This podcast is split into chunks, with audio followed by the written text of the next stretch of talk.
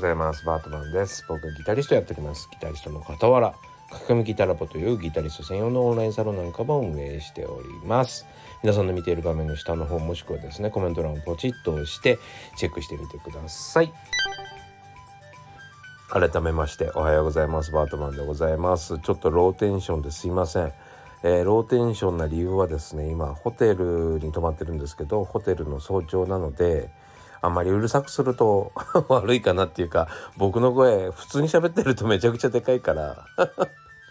ほんとねあの東京のやかましい渋谷のど真ん中でも喋ってても聞こえるぐらいどんなに人がいても全然聞こえるよねっていうぐらい大きいので、えー、ちょっとトーンを落としてですね喋っております。はいえー、昨日からかなホテルに、えー、閉じこもっております。あのー、まあちょっと自分の体調が良、えー、くないっていうのもそうなんですけども、えー、最近ちょっとまたインフルエンザにコロナが流行ってるじゃないですか。そうでえっとちょっと移ったら困るなっていう少しちょっと落ち着くまで、えー、閉じこもってようかなということでですね もうちょっとしたらですねあの自分のあれがあるんですよ手術があるのでそれまではちょっと隔離生活も取り入れながら ちょっとあのなんかこう自分の身の安全を守っていようということでですね、えー、来ております。はいというわけでですね、えー、今はホテルからお送りしております。まあ温泉もあり、えー、ジムもついていて、まあ、ちょっとさすがにちょっと今体調が悪いのでジムはできないんですけども、えー、コンビニもすぐ近くにあり、えー、非常に快適な 快適な状況でございます。はいえー、というわけでですねえっとまあとはいえこのの一応通常の、えー、仕事はちょこちょこちょこちょこやっておりまして、えー、昨日はねえっと自分の、えー、生徒本当にもう数少ない生徒というかまあレッスンしてないんであれなんですけども、えー、その生徒からですねまあ今後こういったことをやりたいとちょっと新しいジャンルにねあの乗り出したいと、えー、いう相談があったんですよ。まあ、ちょっとそ今日はその辺りの話をしようかなそして100万人に1人の存在であるかあなたがもし100万人に1人の存在であったら、まあ間違いなくうまくいくよねっていう、えー、その部分の考え方を教えるねみたいな話にもちょっとなったので、その部分をちょっとシェアしようかなと思ってるんですね。はい。で、えー、そう、あのね、新しいことをやろうかなと。まあ僕ら音楽家だとですねこのジャンルに乗り出してみようかな。あのジャンルに乗り出してみようかなっていうのってまあ結構あるんですね。まあ一時期だと分かりやすかったのはまあ今まで例えばそうだな。いわゆる玉置浩二さんとかなんか誰って言ったら例えばまあヒゲダンでもいいんですけどまあ有名なアーティストっていますよね。まあそういう人たちと優里くんとかさそういう人たちのために、まあ、曲書いてたような人たちがですね、えー、いわゆるボカロの世界に飛び込んだりとか、えー、なんだろうなまあ、ゲーム音楽そしてアニメ音楽に飛び込むってことは結構あったんですよね。そのジャンルをこう結構変えていくなんていうことはよくあったんだけどあのこの場合はですねあのいいいい方法になる場合とそそれをそっちに行っちゃダメな方時とあるわけですよ。でえっとわかる？そのねあのー、まあまあいいか。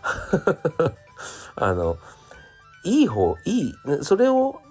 それいいアイディアだねって言える時っていうのは、まあ、間違いなくそのメジャーのポップス界要はその優里君とかねそういう玉置浩二さんとかなんかそういう人たちと仕事をしたことがある。今までに成功経験をしたことがあるっていう人たちの時にはもちろんなんだけど成功のさせ方っていう方法あのやり方を知ってるじゃない？そうこれこれこうなってこういうふうに成功したんだよねっていう経験をしてるからその方法をもとに、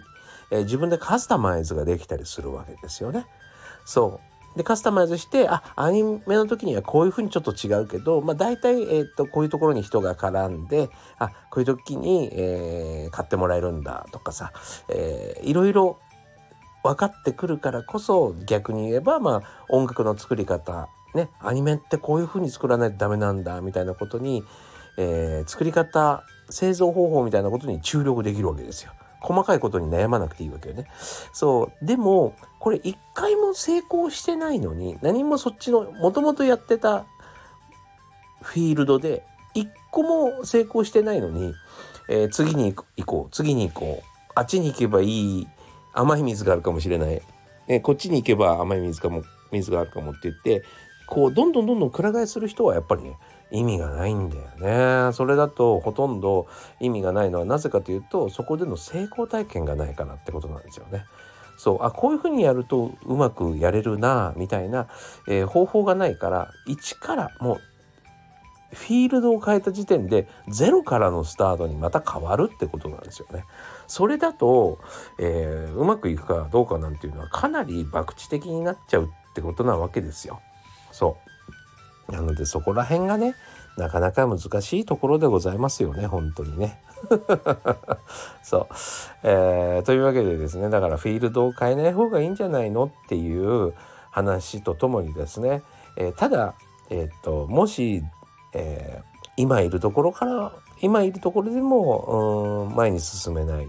えー、次に進むところではもしかしたらいい思いができるかもしれないと思うんだったらこの考え考え方で一回、えー、そのフィールドに向いてるかどうかっていうのを考えてみた方がいいよっていう話で、えー、100万人に1人の法則っていう話をしたのでその話をちょっとしましょうね。何歳からでも早弾きはできる早弾きを諦めた大人ギタリストに夢を達成させた革命的な方法を詰め込んだ一冊がヤマハから発売プロギタリストであり3.5万人 YouTuber 末松和人の1日10分40歳からの流行りき双方革命購入は Amazon 全国の書店にてというわけでですね、えー、別ジャンルに挑戦してみるというんであればそのジャンルに向けて自分がいかに適合してるか、えー、向いてるかみたいなところを知るために100万人に1人の法則というのを知ってると、えー、便利かなと思います。で、えー、その世界に行く限りはですねその世界で、えー、成功しなければならないしその世界その分野新しい分野にね自分みたいな人がいなければまあ成功確率っていうのは上がるわけでしょ？そうなので、えー、100万人に1人のような、ねえー、そんな存在であるのであれば注目度が高まる可能性はある。もちろんやり方次第ではダメなこともあるんだけど何もね、えー、何も手がかりがないよりかよっぽどあのいいわけですよ。なので向いてるか向いてないかの診断テスト的なことでですね、えー、ちょっとやってみるといいかなと思うんですけども100万人に1人の存在になるためにはですねどういうふうにやるかというとですね3つの3つの、えー、自分の才能をまず考える3つの。でその一つ一つがえー、100人に1人の存在であるかぐらいを考えればいいってことですね。ちょっと意味が分かりませんね。だから僕を例にとって、えー、ちょっとお話ししてみようかなと思うんだけど、YouTube を僕がやるときにですね、えー、まあそんなに全く知らない世界だしさ、えー、YouTube にどれだけの人が、まあね、いてどういうことをやらなきゃいけないのかなんてさっぱりわからなかったんですけどただ少なくともこの100人に1人の法則っていうのだけは一応適合したんですよ。でどういうふうに考えたかっていうとねまず、えー、その僕が YouTube をやるやり始める時点でやり始める時点でね、えー、プロミュージシャンメジャーで、えー、活躍していたプロミュージシャンが YouTube でギターを教えるということはほぼなかった。まあ YouTube をやってるメジャーアーティストもいなかった。そうえっとね同業者の人はえっと2人くらいいたかもしれない1人か2人くらいはいたと思う僕より先にやってる人がいてでも全体の層から言うともう100人に1人ですよ完全に100人に1人の、えー、人だったってことですね。えー、そして音楽というのはこれそれはまず1つ目ね。で2つ目は、まあ、音楽というのは各世代、えー、違うわけですよね。例えばそうだな今の70歳60歳70歳ぐらいの人たちはフォークブームみたいなのを通ってたりとか、えー、今の60歳ぐらいはヘビーメタルブームハードロックブームがあったりとかって言って各この年齢層によってジャンルというのが違うので僕の世代ね、このバートマンの世代っていうのがまずいるかなと思って YouTube に。それがもう全然まあいなかったわけだけど、えー、この世代で、えー、そういうふうな YouTube をやってる人たちっていうのがいないなと思ったことで、まあ、これも100人に1人の存在だなっていうことですね。それと、えー、最後に、えー、僕がまず持っているスキルっていうのがですね、えー、誰かと被ってるかなとかっていうのを考えましたね。僕が好きな、えー、音楽ジャンルね、えー、そのジャンルのに関して教えている人が誰かいるだろうかと考えて、えー、それも100人に1人かなっていうところで 100×100×100 ということでですね100万人に1人の、えー、存在であるね、これを掛け算したわけですよ。要は物事ってよく掛け算って言うじゃない？この知識とこの知識を掛け算してこれが生まれた。みたいなのと同じで自分のスキルっていうのがこの3つあって、えー、この3つをですねだから掛け算したから、えー、僕はこの YouTube をやってもいけるかもしれない。っていうことも前提だったしこの掛け算したものを絶対に捨てなかったっていうのも大きいね。そうだから僕の世代僕の世代では僕しかいないっていうことが前提にあったからこそ、えー、40歳からの早引き双方革命というのが生まれたわけですよね。そう。だからその自分の年齢年齢層みたいなのを、えー、無駄にしてないというかそんなに忘れてなかったというかさ うまく使ったというか。そう。そういうふうに、えー、ちゃんと狙ってやったっていうのも本当のところですね。みたいな感じで、えー、こういう自分のまあ何て言うのかな。些細なスキル。些細って言っちゃうとあれかもしれないんだけどやっぱり自分にとってはさそれがまあメリットにもデメリットにもなりそうなことなんだけどでも、えっと、この業界では希少だよねみたいな。まあ少ないよねっていうような部分をですねうまくメリットとして使えば、えー、その分野でいける可能性っていうのが出てくるわけですよ。なので、えー、ていうのかな先にうーんなんかこうデメリットに感じたりとかコンプレックスに感じたりしなくていいからで私おばさんだし俺おじさんだしみたいなこと言っちゃうじゃないでもそのおじさんが良かったりする時もあるからおじさんおばさんだっていうことがね。そうそう。うん、それこそウォーターカラー柴崎っていうあの絵を描く YouTube の人がいるんですけど絵の先生のね YouTube がバーがいてもう完全なる白髪と、えー、白いひげでおじいちゃんなんだけどだからこそほっこりして見れるっていうことでですね。多分100万人ぐらい登録してんじゃないかな。ちょっと忘れちゃったけど。こそ。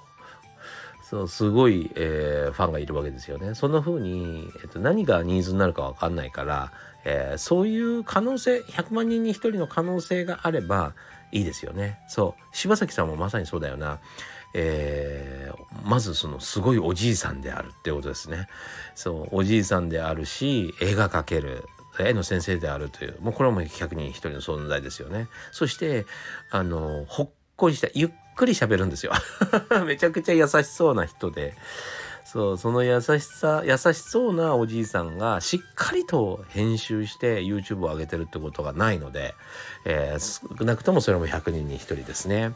そう。みたいな感じでですね新しい業界に乗り出すのには新しいアイデアを試してみるっていうのであれば、えー、このこの100人に1人の法則覚えておくとあ100万人に1人の法則っていうのを覚えておくと100人じゃダメだね100万人に1人の法則を覚えておくと、えー、非常に役に立つかなと思います。はいというわけで今日もご視聴ありがとうございました。えー、それではまた次回お会いしましょう。温泉行ってきます。